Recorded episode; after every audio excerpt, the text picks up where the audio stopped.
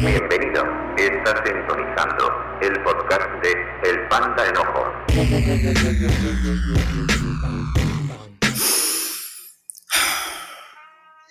Hey, ¿qué ondas?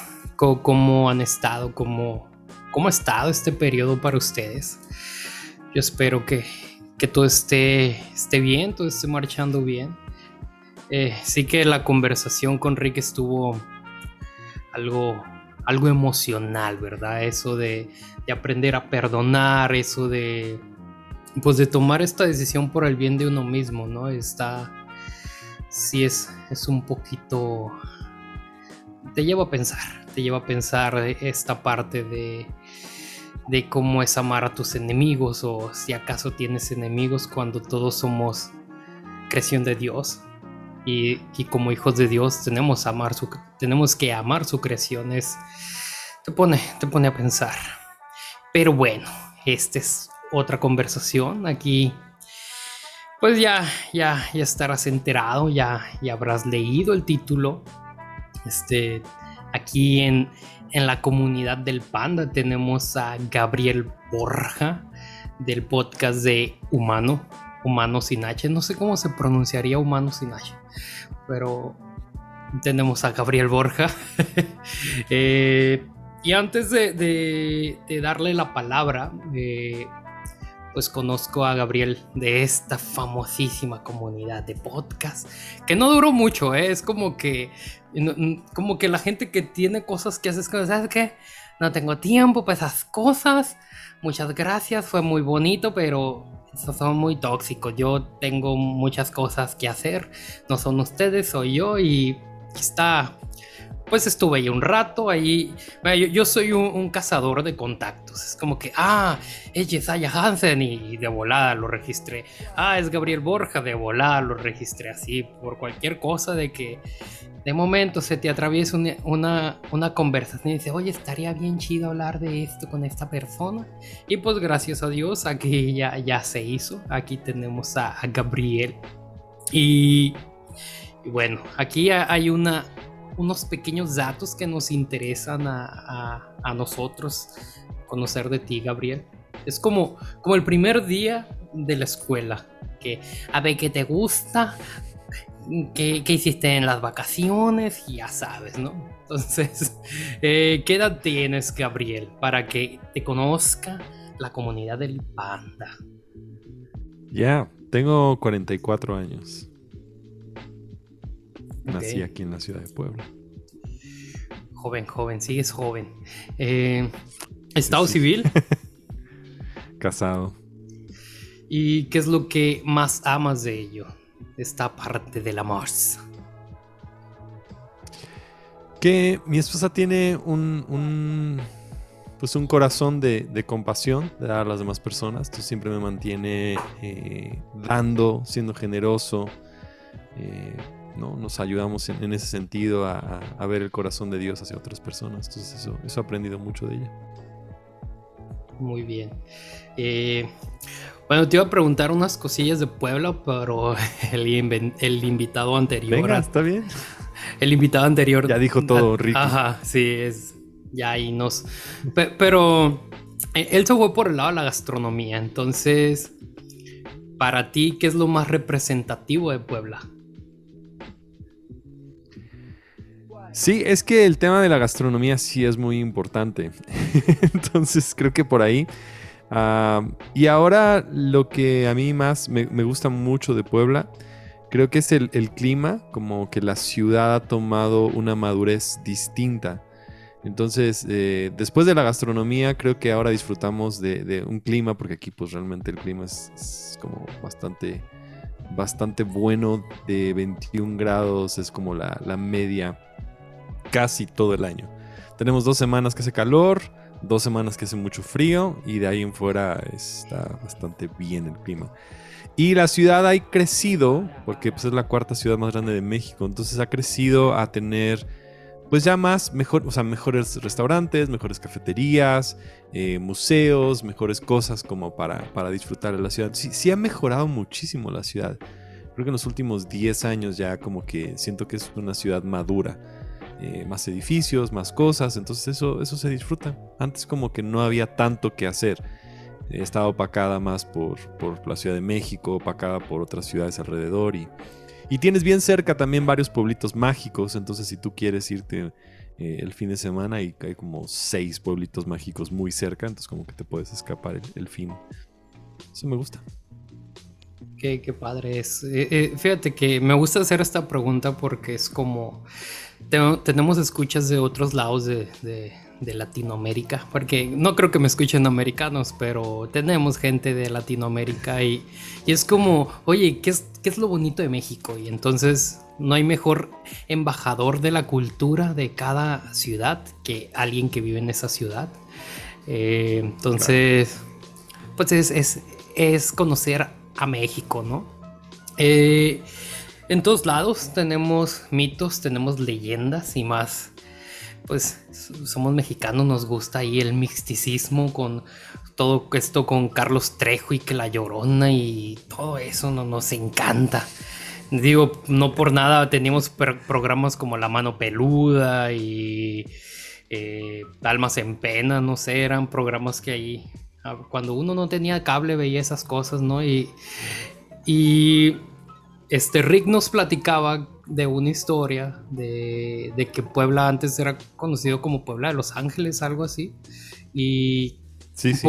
porque había un arquitecto que, como que le llegó una revelación de Dios de unos ángeles y entonces que por eso quedó el centro, quedó tan como que quedó tan perfecta su estructura que porque fue una una divinidad, pero Aparte de, ese, de esa leyenda, de ese mito, ¿cuál otro es como oriundo de, Puebla? Pues hay, hay dos, uno, uno, que era mito y ahora ya se, o sea, se como que se comprendieron algunas cosas, pero uno conectado con el tema de Los Ángeles es que la, catedral cuando la estaban construyendo eh, estaban intentando colocar las campanas y las torres de la Catedral de Puebla, según yo entiendo, son las más altas del país, como torres de, campanas, los campanarios. Entonces no podían subir las, las campanas, no tenían grúas como para elevarlas. Entonces la teoría fue que las pusieron ahí como que a la orilla intentaron y no podían. Y a la siguiente mañana cuando regresaron, supuestamente los ángeles ¿no? que diseñaron la ciudad también subieron y colocaron las campanas. Este, entonces es otra de las historias de, la ciudad. Curiosamente, solo Los Ángeles les dio presupuesto para un campanario, no de los dos lados, pero bueno, al menos pusieron unas de un lado. Entonces, este, esa es una, una de las leyendas. La siguiente es que existe una red de túneles debajo del centro de la ciudad en la que se podían comunicar de la catedral con Palacio Municipal hacia los fuertes, porque acuérdate que aquí también se peleó la batalla del 5 de mayo. Entonces existe un, cerro con unos fuertes eh, donde eran como que los bastiones para defender la ciudad.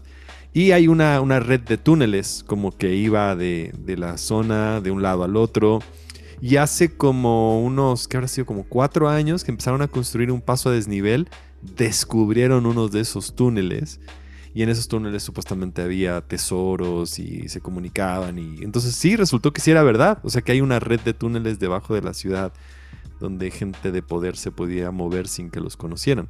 Entonces las personas más, no sé, sí, con influencia podían utilizar esos túneles para moverse sin que nadie los viera. O sin tener tráfico, ¿no? También, sí, sí, sí.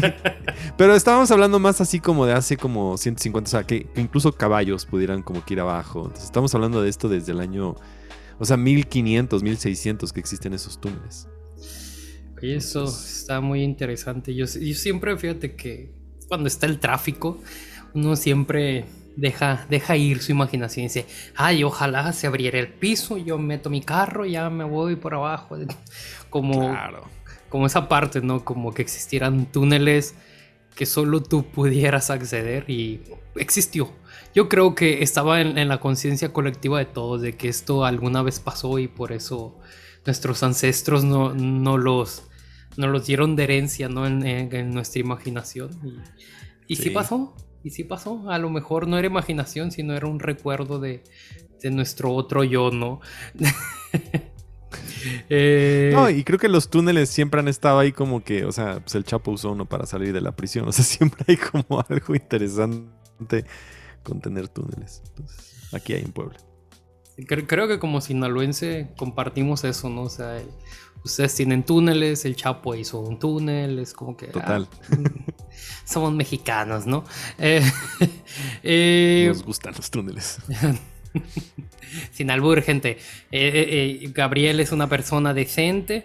Aquí no, yo... No es el pan de enojón de siempre, quiero que sepan. Aquí... Ah, porque yo, bueno, fíjate que creo que en el pan de enojón no soy tan alburero. En otro podcast innecesario, ahí sí ahí sí como que ya estamos las contrapartes, ¿no? O sea, que Yoche es como más sensato, el niño botello no habla y yo soy el que pone, pone el barrio. Porque dicen que a los adolescentes les gustan las groserías y uno dice, pues las voy a decir para que vengan a escucharnos, pero bueno.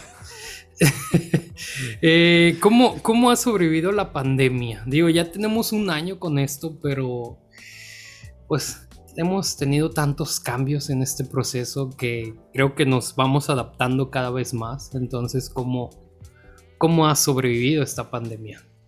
Sí, ah, pues han pasado un montón de cosas también, este, por lo menos en, nuestro hogar, nuestra casa. Eh, en el proceso de la pandemia, en un principio, yo dije, ah, va a estar excelente. Me puedo eh, dedicar a, a, leer, a escribir, a trabajar, como que ahora sí tengo el, tiempo de poder estar ahí. Pero realmente sí fue bien difícil, o sea, comenzando ese tiempo de, la pandemia y haciendo las cosas desde casa, híjole, mi creatividad y, mi concentración sí siento que la, perdí, o sea, fue bien, bien raro. Sigue siendo todavía como que curioso, porque normalmente sí, sí me dedico a, leer bastante eh, y, y, no me iba como que tan difícil este proceso. Pero los primeros meses perdí todo. O sea, toda la concentración, toda la capacidad de poder, este, como que leer. Y después, este, como que nos fuimos ajustando, ¿no? Como que esas cosas en, casa igual, como la familia, ¿no? Se va ajustando a, poder estar desde aquí, encerrados.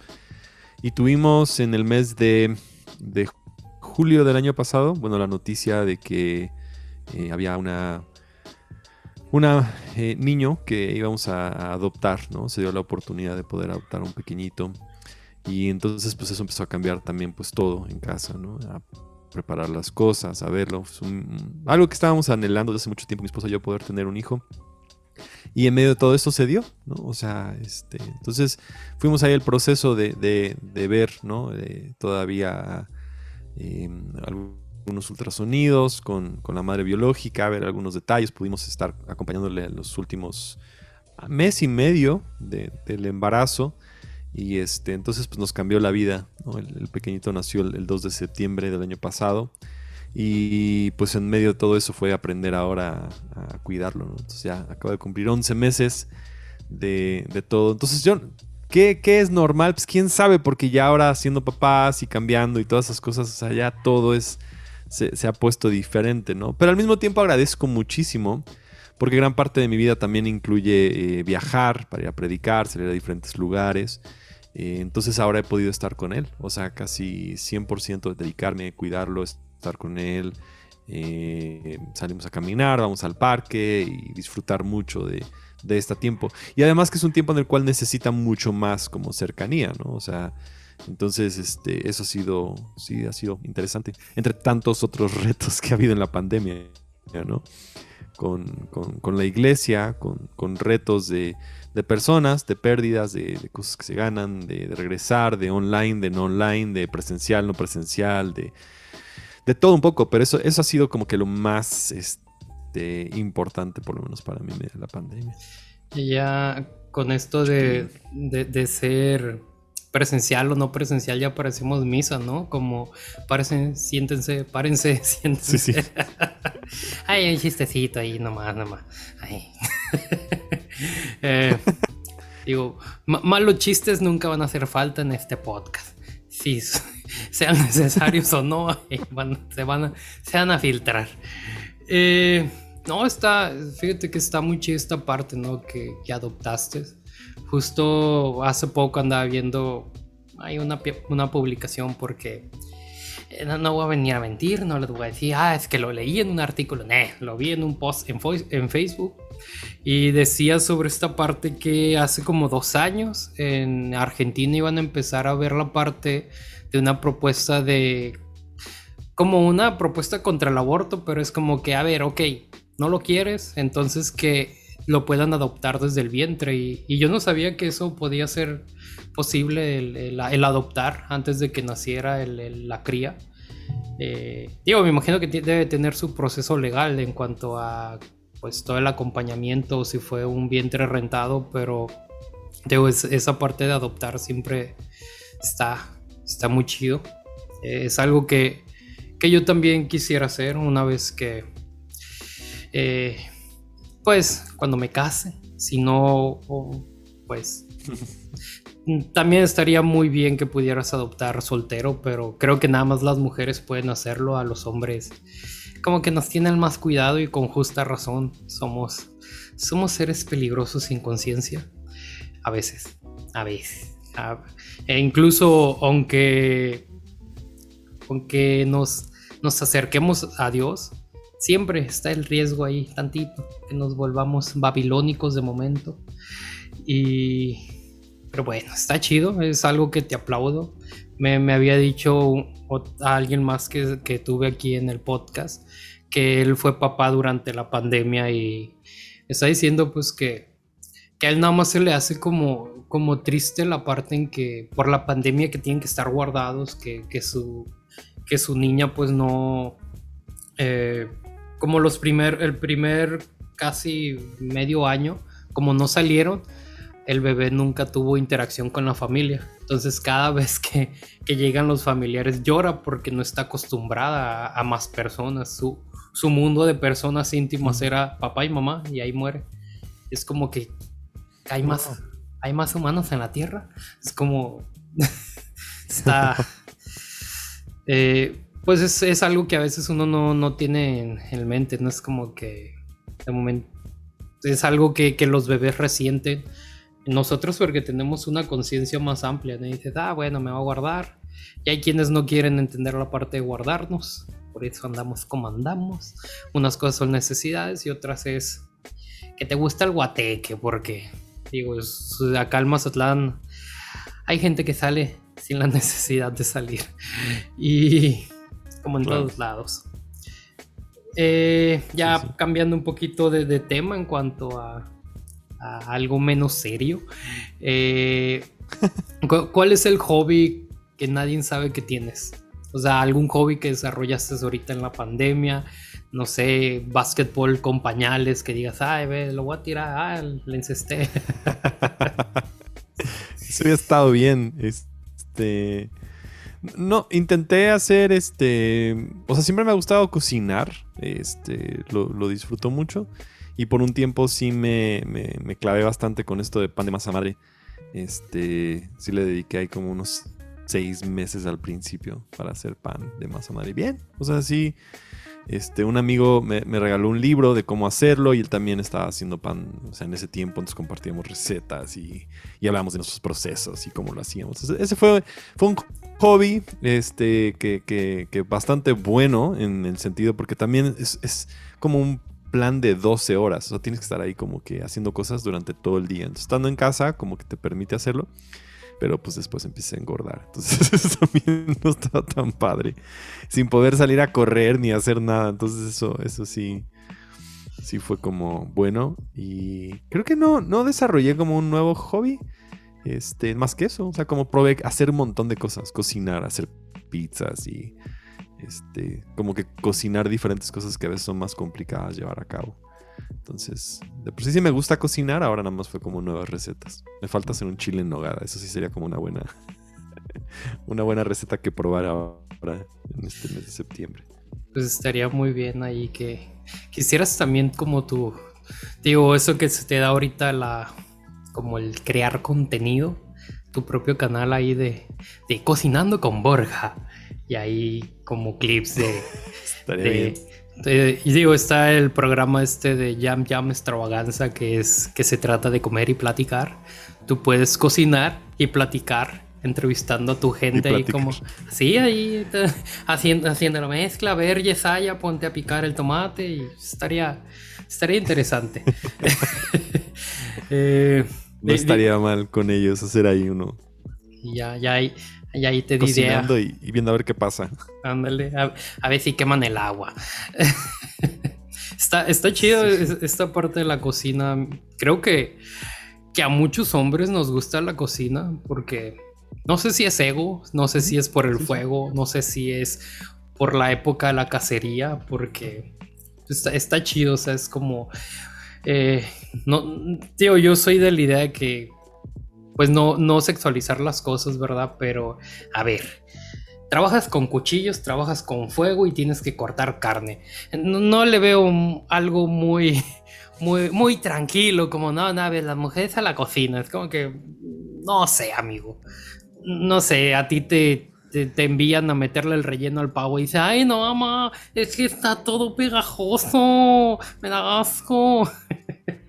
yo creo que, las mujeres tienen más temple y, por eso hay que tenerle respeto. Digo, yo vi muchos, muchos episodios de mujeres casos de la vida real y, y había, había historias muy densas de mujeres utilizando machetes. Entonces, respetemos hay, que tenerle respeto a la mujer. Eh, ¿cuál, ¿Cuál gusto culposo tienes? Hay un gustillo oculto, que te gusta el reggaetón, este, comes salchichas con yogur, porque tengo una amiga que come salchichas con yogur. salchichas con yogur. Wow. Ah, gusto culposo. Estoy pensando qué cosa. No, no sé, es que no, no, no veo que a lo mejor podía ser raro. Em, que me guste, que me dé. No, creo que. Estoy pensando qué, qué, cosas veo en la televisión, alguna serie, alguna cosa así que, que... Es que veo cosas bien raras. A lo mejor una, una, cosa que sí me puse a ver en este tiempo de pandemia eran videos de un tipo que restauraba pinturas. Y entonces le llevaban pintura. Y duraban así como 45 minutos. Se me hacían larguísimas, pero el vato agarraba una pintura vieja que ya está como carcomida y destruida. Y empezaba a restaurar como que paso a paso y te explicaba todo el proceso de cómo lo hacía. Y no sé, sí, no sé si sea gusto culposo, solamente se me hacía como una pérdida de tiempo larguísima de 45 minutos de ver cómo iban como restaurando pinturas y cosas así. Entonces creo que eso, eso pudiera ser. Lo demás creo que es como... No, no. No, no, le veo más allá raro. creo que entre más maduro es uno, menos gustos raros tienes. Como que, como que uno es más centrado, tiene menos tiempo para ser raro. En cuanto a, no sé, yo, yo a mis papás les pregunto cosas como música y me dicen, hijo, yo con lo que suena en la iglesia, yo estoy contenta. Yo es como que, amá, como que, no, no siguen expandiendo su, mundo de la música.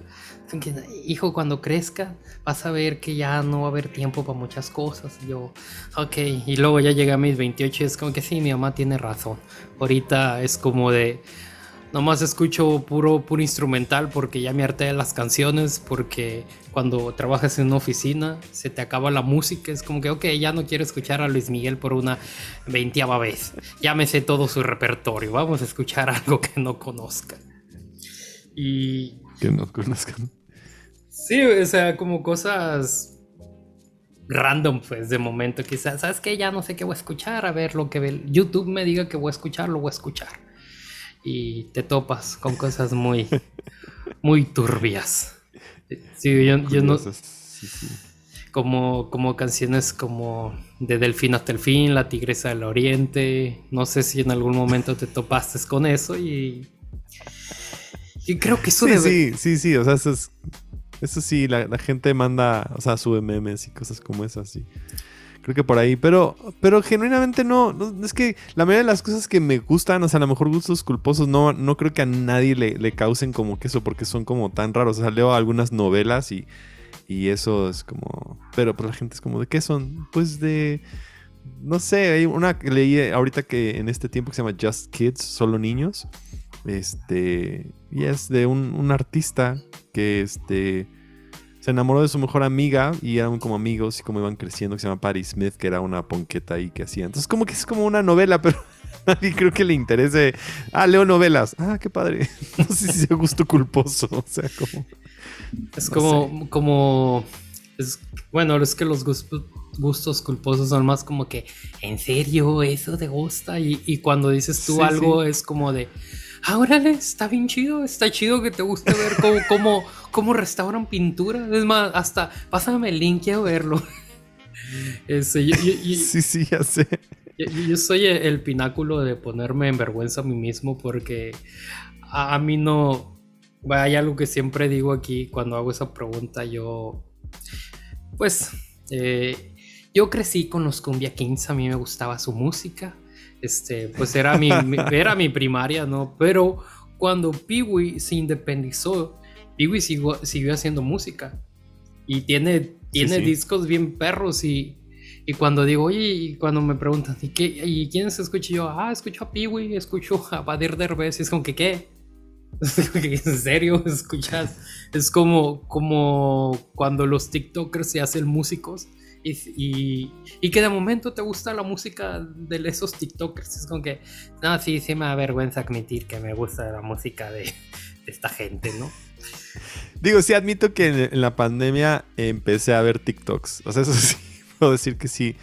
Eh, ha habido a lo mejor un par de noches ahí viendo TikToks de un vato que habla de, de ¿cómo dice? Historia para tontos. Está muy buena esa historia ah, para ya, tontos. Ya, sí. Historia para tontos. Todos, todos, somos eh, víctimas del TikTok, ¿eh? Todos. Sí, sí. Esos, hay unos, unos vatos que hablan acerca de, de, de palabras en diferentes idiomas. No sé, hay como cada locura. O sea, hay algunos así de, gente haciendo estupideces, destruyendo cosas. ha habido de todo, de todo. creo que eso sí ha sido. TikTok sí es un gulto culposo para quien sea, o sea, lo que sea. Aunque digas que quieras usar TikTok, ya nada más decir TikTok ya es gulto culposo. Yo pienso, es un gusto culposo, sin duda. Sí, ya, te da penita, ¿no? Es como que. Oye, Borja, ¿qué haces? nada, estoy leyendo un libro y con el TikTok no. Es, que es, mm, es atractivo, ¿no? O sea, la parte de videos de 15 segundos o de 20 segundos. Y tú sí, ah, sí, no me, va, no me va a quitar tiempo. Ya llevo dos horas viendo mini videos de gente haciendo un montón de cosas. Y es como que. Ayer vi uno de una rana gigante comiéndose una rana más chiquita. Y duró como dos minutos. Yo como que ¿qué tiene que ver esta rana gigante de África comiéndose una más chiquita. Yo como que ¿qué estoy haciendo? ¿Por qué es esto? ¿Qué está pasando? Pero había algo como, yo pensé que algo, o sea, y aparte siempre piensas que algo va a pasar al final y te quedas como que hasta el final para ver y no pasaba nada. Nada más era eso como que la rana la, atrapó y ya, o sea, eso fue todo ya. Yo como tres minutos de ver una rana con otra en su hocico y es como, ok. y, se vuelve a repetir y dice, a lo mejor me perdí de algo. Tal vez no lo vi porque miré para otro lado, entonces lo voy a ver otra A ver qué nos pasa. Ándale. No, está.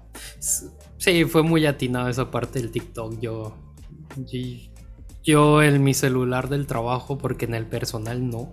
En el del trabajo sí tengo TikTok y, es como que, ok, nadie me ve, estoy con el del trabajo, pero el personal porque a veces tomo capturas de pantalla de, así, de que se lo compartes a un compa y luego te dicen, ¿tienes TikTok? es como, no, yo no, no, me voy a evidenciar.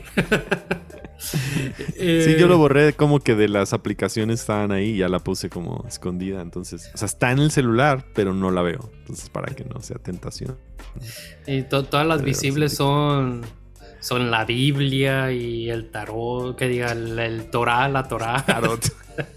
la, la Torah, la este, ya viéndonos a, temas más, más serios o más profundos, no sé. Eh, ¿Qué es lo que amas de Jesús? ¿Qué es lo que más has amado de Jesús? Y digo, mm, no sé si has escuchado el podcast de Dice así, pero bueno, hay tantas versiones del mismo Jesús que, es como que, que, yo ya mejor les digo a la gente, mira, en el Jesús que quieras creer, si en el histórico, en el universal, en el en el bíblico, pero Jesús, Jesús que tú amas, ¿qué es lo que más amas de, tu Jesús? Ah, personalmente es, es eh, el poder ver en él la nueva humanidad que Dios tenía para, nosotros. Y no solamente es que Él sea la, el, Dios visible, Dios invisible haciéndose visible, sino que también esta nueva humanidad que Él nos demostró y que caminó sobre la tierra está disponible para cada uno de nosotros. Y Él nos, nos empodera a través de su gracia para poder vivirla. Entonces me, me da como una esperanza en que yo puedo ser una mejor versión de mí, pero además también me lo muestra que el camino sobre la tierra. Entonces en él puedo ver eh, lo que somos capaces de, perdonar, que somos capaces de amar, que somos capaces de demostrar lo que somos capaces de, de hacer cosas extraordinarias como seres humanos. Y cuando también vemos la divinidad de Dios influenciando en nosotros, entonces creo que eso es lo que veo en Jesús. Me, da mucha esperanza de que, de que hay algo en la, en, la, humanidad hacia futuro. De que hay algo que sí puede cambiar. De que sí hay algo que puede suceder en este futuro a través de, de lo que Jesús hizo, de su obra, de sus enseñanzas, de su sacrificio, de, todo lo que, de todo lo que Él es y todo lo que Él hizo. Creo que eso es Jesús para mí. Wow. Eso está muy muy objetivo, muy, muy centrado hacia el corazón de Dios.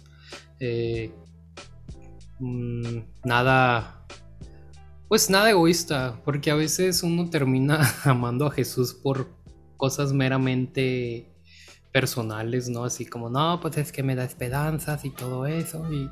Pero entonces más, es más como que, no, es que nos está dando esperanza a todos nos está mostrando la otra parte de la humanidad, de si somos restaurados, si merecemos ser amados y todo esto que naturalmente uno, uno mismo se, se va negando con, con conceptos, prejuicios y todo eso, ¿no? Es como, me gusta, te lo compro, lo, lo, adopto. Eh, bueno. Aprobado. Ándale, panda aprobado. Eh, Gracias. entrando ya en materia, ahora sí, a la maciza, porque quiero que sepan que esto es una dinámica para conocer a Gabriel, o sea, si no lo conocían o, si, si en su podcast nada más conocían este lado más, el lado zen de, Borja. Este, este es como el, el Borja zen, pero, pero permitiéndose hablar cosas que, que no tienen tanta necesidad de ser platicadas. Porque pues, siempre, siempre es bueno no platicar cosas sin, necesidad de llegar a un punto. Pero ya, ya vamos a llegar a un punto. Digo, es que es como parte de, lo recreativo, ¿no? Es como que eh, sí hay que ser serios, pero de momento hay que, hay que estar un poquillo sueltos. Totalmente. Algo más lúdico. Eh, bueno, yo invité a Borja, porque no sé si ustedes saben, pero Borja tiene un podcast que pues se trata de conocerte a ti mismo, se trata de, liberarte en un concepto de, estar más relajado. Y si, y si ustedes han notado un cambio en mí es por, por culpa de este señor. Porque, bueno, obviamente también tiene que ver mucho, pues muchas cosas que me han rodeado, pero en parte ha sido el podcast de Gabriel. Yo sé que en el episodio anterior dije que fue mi novia, pero pero sí, porque porque ¿cómo, cómo, lo explico? O sea, yo, yo soy una persona que tiende a quejarse de nada. Hasta soy me me quejo tanto que hasta me quejo de los que se quejan. Es como que, güey, deja de quejarte, o sea, no te entiendo, o sea, pichi, llorón. Y, yo estoy llorando de los que son llorones, ¿no? Es como que... Pero entonces, pues mi, novia siempre es como que, oye, tranquilo, a ver, ya le preguntaste por qué no te respondió ese mensaje o por qué te dijo esto. Y yo, chinga madre, deja de abogar por la gente. déjame enojarme, de, deja, deja de disfrutar el, el decir, ah, a tu madre, güey pero ella me, me, me, relaja, pero ahora tu podcast te lleva a un punto de, a ver, ¿por qué te estás enojando? O sea, ya, ya no de entender a la otra raza, sino es como de, ¿por qué te estás enojando? ¿Qué te hace enojar? Este, ¿qué vas a hacer ahora que entiendes qué es lo, qué es lo que te enoja? ¿Qué vas a hacer con ese conocimiento? Es como que, chinga madre, ahora yo tengo que cambiar. Soy yo el que tiene que cambiar, no la gente. y, y me topé con eso y... Pero hay algo que tú manejas mucho en, tu conversación, que es la meditación. Sea lo, sea lo que platicas y te lleva a meditar, porque, porque todo lo que te lleva a ser analítico de tu persona, es evidente que tenemos que meditarlo, ¿no? Como un, no sé, una observación interna de tu ser, ¿no? Pero, para no decir tarugadas, para no decir cosas equivocadas, tenemos al al que considero dentro de mi círculo eh, el experto en el tema. Todos tenemos un experto en, algo. Ah, hablando de, por ejemplo, si, quisiéramos hablar del enneagrama, invitamos a Yesaya, a Julio Navarro, pero, pero para la meditación tenemos a Gabriel Borja. entonces, antes que nada, creo que tenemos que entender qué es la meditación, ¿no? O sea, qué, es la meditación desde el concepto académico, pero también desde el concepto de Gabriel Borja. Sí, em, creo que muchos de los que hemos estado expuestos a, meditación, hemos estado expuestos a esta idea de, gente que se sienta en un espacio y como que está buscando poner su mente en blanco, por lo menos ese era mi, concepto previo a empezar a buscar eh, cómo acercarme más a Dios. Y todo, toda esta búsqueda nació de que yo quería pasar o yo quería encontrar un lugar donde me pudiera acercar a Dios y poder estar como que en su presencia disfrutando cuando estaba luchando con, con ansiedad o con depresiones. ¿Cómo encuentras a Dios en los momentos más oscuros de tu vida? y hemos limitado de repente que Dios lo vamos a encontrar en un domingo con una alabanza, con esto, con música. Y sí, sí, encontramos a Dios a través de buenos mensajes y alabanza y algo colectivo y eso. Pero de repente si yo estoy en un viernes en la noche, me siento ansioso, me está dando un ataque de pánico a las 12 de la noche, ¿qué hago? No? ¿Cómo encuentro a Dios? Y para mí meditación ha sido un camino para poder reconocer que Dios está conmigo en todo tiempo, en todos lados, a través de de este proceso. Y, el proceso es, sencillo, es, comenzar con, con, calmar, con respiración. Eh, respirar, calmarte y después comenzar a tomar eh, un pensamiento y, quedarse como que dándole vueltas, rumeando, meditando en ese pensamiento. Y, durante unos 10 minutitos, si te va cambiando mucho la, forma en que tú te sientes, la forma en que tú ves. Hay muchas formas de, que se da la meditación. He estudiado cómo los judíos meditan, cómo meditan los budistas, cómo meditan, este, ¿qué otras tradiciones? Pues sí, o sea, de budismo pues hay diferentes países que también las alrededor de eso, cómo lo meditan, cómo lo practican también a lo mejor los, los psicólogos a través de mindfulness tal vez, también los fisioterapeutas tienen unos ejercicios para, para relajación, también de meditación, hasta que encontré que también los cristianos tenemos una tradición de meditación que principalmente se llama oración centrante y que esta tradición comenzó pues desde los años 200, este, o sea, hace muchísimos años, pero que por lo menos nosotros como protestantes hemos perdido mucho esa, práctica. Entonces empecé a practicar oración centrante, que sería posiblemente el título más eh, cristiano de cómo yo lo hago y la oración centrante es eso, centrar tu ser en una idea de que Dios tiene y que tú piensas que tú no tienes. Y es encontrar como que ese centro, hacer a Dios el centro de tu vida, de tu mente, de tu corazón, de tu espíritu en ese momento de reconocer su presencia y, bueno, me, ha ido a mí también cambiando mucho, mucho, muchos aspectos. Para regular emociones, para encontrar paz y, que me hace sentirme siempre cerca de Dios y que me ayudó a, enfrentar episodios de ataques de pánico, de ansiedad, de depresión, de soledad, de, todo. O sea, y, y esa es como una de las prácticas que ahora hago más común. Pero sí me pasé estudiando un buen rato diferentes formas. Entonces aprendí cómo, cómo lo hacen estas otras este, formas de, creer y de conocer. Y, y sí, es, es, muy vasto. O sea, decir meditación es muy amplio. Sería como decir oración. ¿Cómo oras? Pues hay que considerar que también todas las religiones oran, ¿no? Y que lo hacen de una manera muy diferente. Y que vas a encontrar que gente ora en lenguas y ora aventando cosas y ora en grupos y ora en WhatsApp y ora, ¿no? O sea, hay tantas formas y hay gente que pone un tapetito y ora hacia, ¿no? La Meca y hay gente que ora de diferentes formas. Entonces, meditación también es lo mismo. hay tantas formas distintas. Y yo encontré la, mía este, a través de la práctica de oración centrante que esa sería la, la que más me ha ayudado personalmente.